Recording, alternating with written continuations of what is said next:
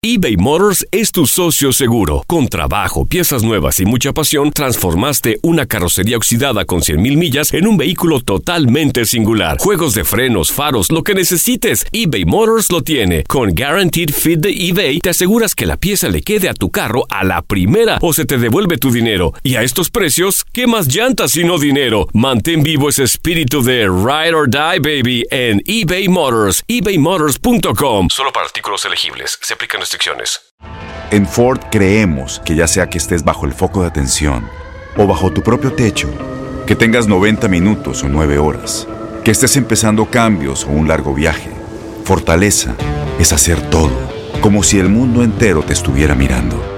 Presentamos la nueva Ford F150 2024. Fuerza así de inteligente solo puede ser F150. Construida con orgullo Ford. Fuerza Ford. Aloha mamá. Sorry por responder hasta ahora. Estuve toda la tarde con mi unidad arreglando un helicóptero Black Hawk. Hawái es increíble. Luego te cuento más. Te quiero. Be All You Can Be, visitando goarmy.com diagonal español. When something happens to your car, you might say,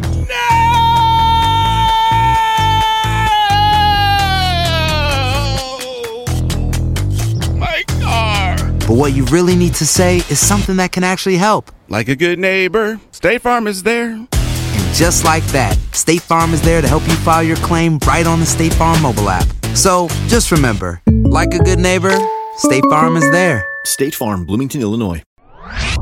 Conectando, conectando. Un podcast de Enrique Acevedo y una producción de Univisión y Euforia.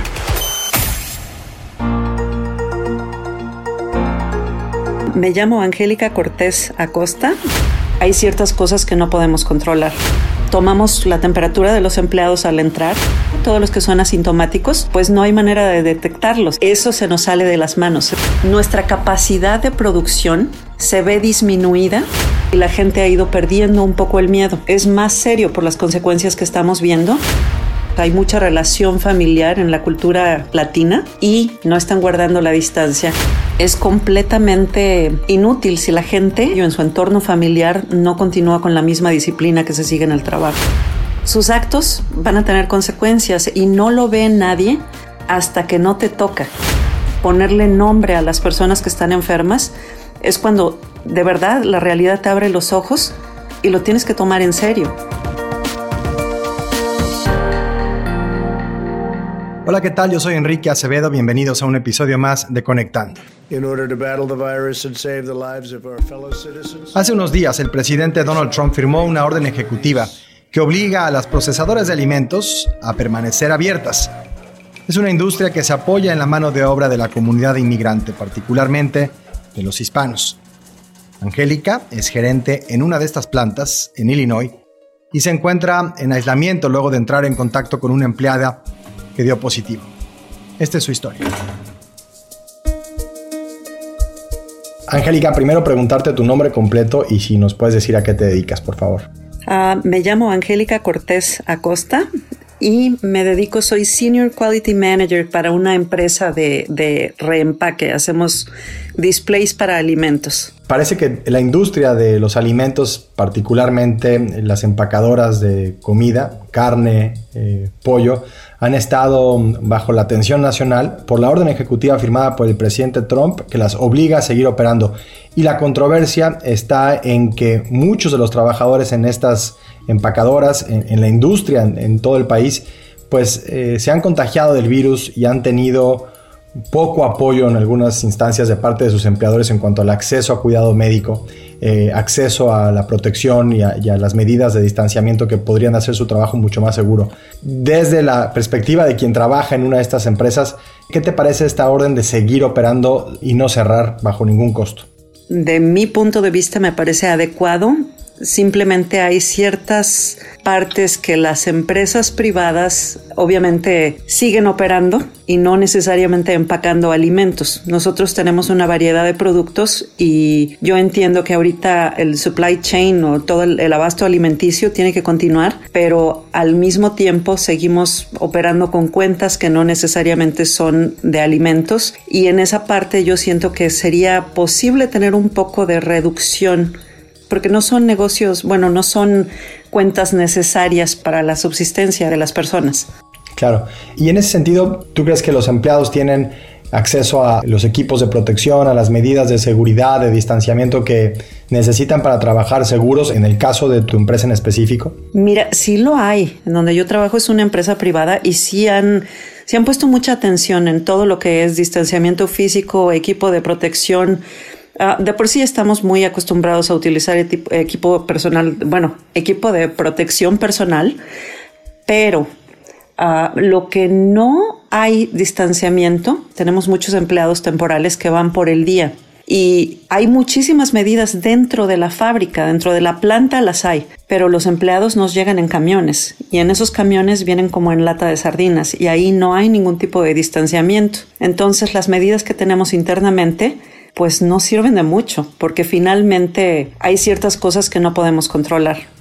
Y ese fue tu caso, muchas cosas que no pueden controlar, por ejemplo. Por ejemplo, eh, tomamos la temperatura de los empleados al entrar, se están utilizando eh, rayos infrarrojos y este tenemos enfermeras en ambos turnos. Tenemos enfermeras que están calificadas para tomar la temperatura de los empleados, pero todos los que son, que no muestran necesariamente ningún síntoma, todos los que son asintomáticos, pues no hay manera de detectarlos. Entonces, finalmente, el, el virus sí está llegando a nuestro edificio. Y, fue tu caso, me decías que tuviste contacto con una persona que resultó positiva en una, en una prueba de, de COVID y por lo tanto tuviste que, que aislarte, ¿no? De manera eh, voluntaria. Sí, sí, ahorita estoy de manera voluntaria y gracias a Dios no tengo ningún síntoma y espero permanecer así.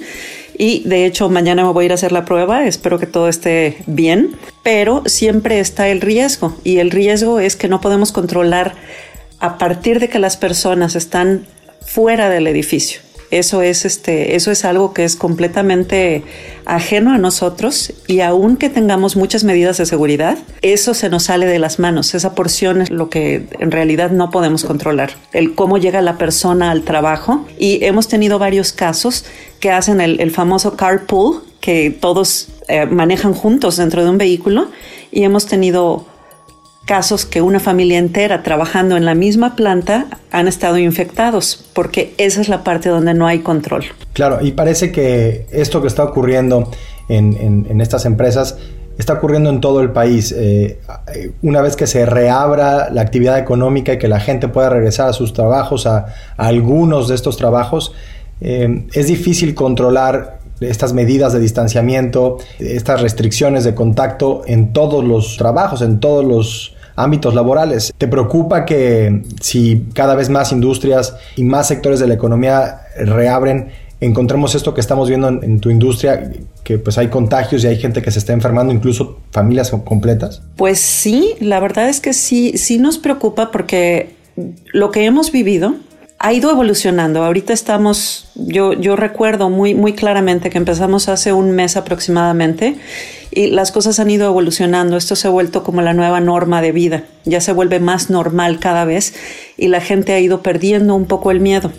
Entonces sí hay consecuencias porque la gente, digamos que hay medidas más estrictas dentro del trabajo, pero más relajadas fuera del trabajo. La gente está perdiendo un poco el miedo a guardar la distancia. Y en el trabajo, al contrario, ahorita hay acción disciplinaria en contra de quien no guarde la distancia dentro de las plantas o dentro del trabajo. Como que la gente los que estamos tratando de dirigir a los empleados es más serio por las consecuencias que estamos viendo porque nos estamos quedando con menos empleados y obviamente seguimos con la misma carga de trabajo.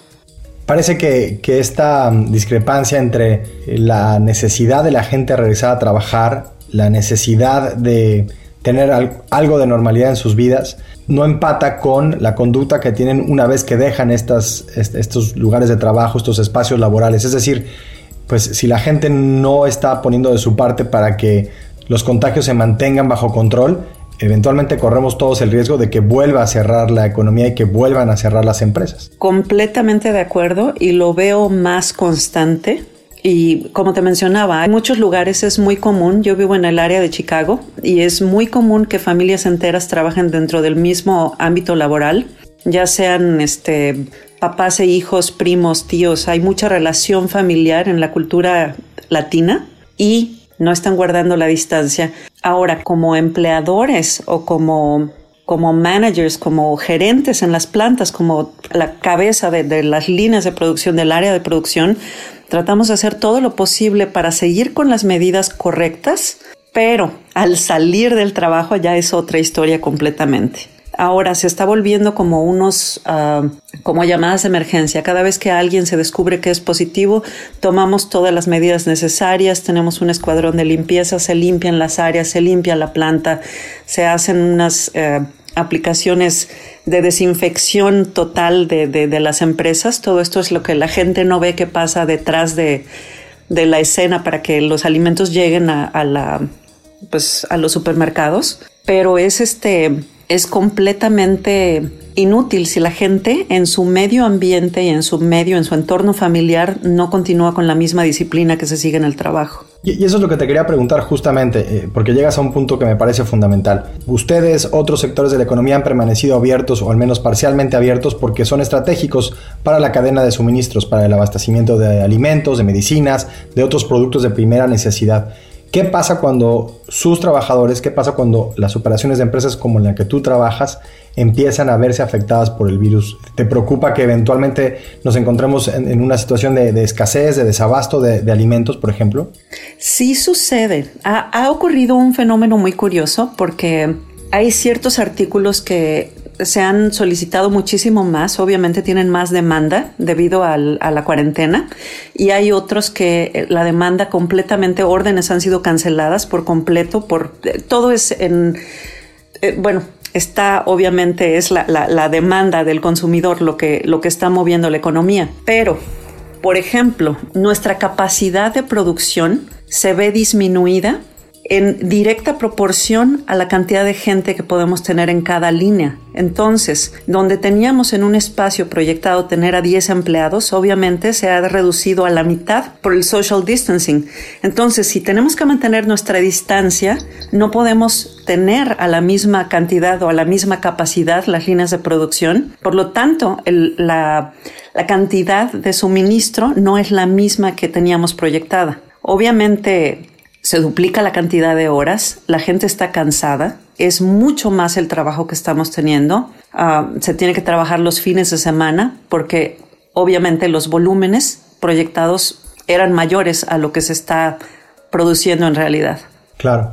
Finalmente, para el resto del país y quienes hemos tenido cierta normalidad gracias al trabajo que están haciendo ustedes y el riesgo que han corrido ustedes, hablamos mucho de los médicos, de los profesionales de la salud y todo el mérito y el, heroísmo que han mostrado en sus espacios de trabajo y sus responsabilidades, pero a veces no hablamos tanto de gente como tú, de los trabajadores en la planta en la que tú laboras que también se sacrifican para que todos tengamos cierta normalidad en nuestras vidas y tengamos acceso a alimentos, por ejemplo, y a otros productos. ¿Qué le pedirías un poco a la gente que exige que regresemos y que se reabra la actividad económica a pesar de que no hemos encontrado pues, una vacuna, un tratamiento efectivo, que muchas veces los contagios siguen fuera de control en algunas ciudades, que los diagnósticos o las pruebas no son siempre pues, disponibles o, o, fáciles de encontrar?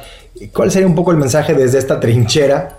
eh, en la que tú te encuentras, Angélica, para el resto del país? Yo les pediría que tomen mucha conciencia porque sus actos van a tener consecuencias y no lo ve nadie hasta que no te toca, hasta que no ves las cosas bien de cerca, porque mucha gente está viviendo la cuarentena desde sus casas, están del otro lado de la pantalla, están exactamente viendo todo de lejos.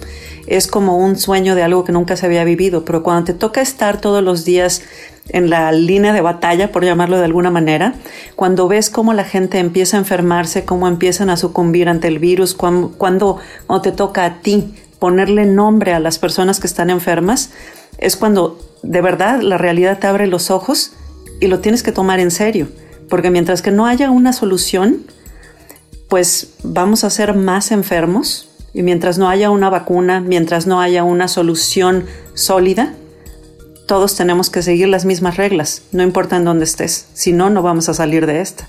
Pues Angélica, el programa se llama Conectando y creo que nos has mandado un mensaje que justamente logra eso, que conectemos con la realidad que están viviendo mm, trabajadores en el país, esenciales, para mm, eh, pues mantener el barco a flote y te agradecemos muchísimo este tiempo y estos minutos para, para el programa. Al contrario, un placer. La pandemia parece haberse ensañado con la comunidad hispana. En California, el primer estado en recabar información demográfica sobre los contagios, 65% de las muertes entre personas de 18 a 49 años son entre latinos. Esto debido a que los inmigrantes y los hispanos estamos más expuestos, tenemos menos acceso a pruebas y también una mayor prevalencia de enfermedades como diabetes e hipertensión que complican las expectativas para quienes se contagian. Yo soy Enrique Acevedo, gracias por acompañarnos en este episodio de Conectando, una producción de Univision y de Euforia. Ya lo saben, estamos en esto juntos. Nos vemos a la próxima.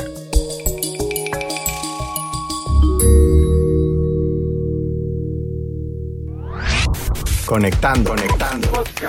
Un podcast de Enrique Acevedo y una producción de Univision y Euforia.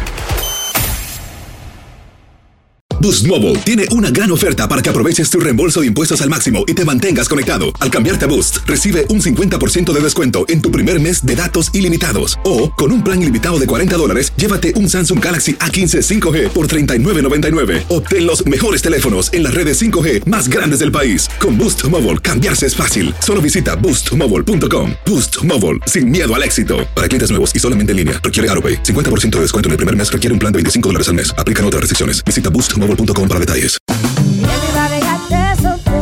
Corran la voz, porque la venta para amigos y familiares de JCPenney está de vuelta. Y esta semana tenemos un cupón de 30% extra para que prepares a tu familia y hogar esta Pascua. Estos son ahorros adicionales por encima de nuestros precios bajos. Además, comparte el cupón con quien tú quieras, porque siempre es mejor cuando ahorramos juntos. JCPenney, tallas y estilos para todos. Oferta válida del 11 al 17 de marzo. Aplican exclusiones. Detalles en la tienda jcp.com. Este abril te invitamos a nuestra feria virtual Univisión Contigo rumbo a la universidad. Conéctate virtualmente con representantes de colegios y universidades en la costa este. Desde Nueva York a Florida, aprende sobre ayuda financiera, becas y otros recursos para continuar tu educación. Regístrate para asistir y para la oportunidad de ganar una tableta. Te esperamos en Univisión Contigo rumbo a la universidad del 3 al 9 de abril. Regístrate ya en univision.com diagonal universidad. ¿Sabías que la línea 988 de prevención de suicidio y crisis ahora ofrece opciones de mensaje de texto y chat en español? Si tú o alguien que conoces está pasando por una situación difícil o por una crisis de salud mental, la línea 988 te conecta con ayuda especializada 24 horas al día, 7 días a la semana. Ahora puedes llamar o textear al 988 o visitar la página línea988.org para hablar con un consejero especializado en tu idioma. Hay esperanza. La línea 988 funciona.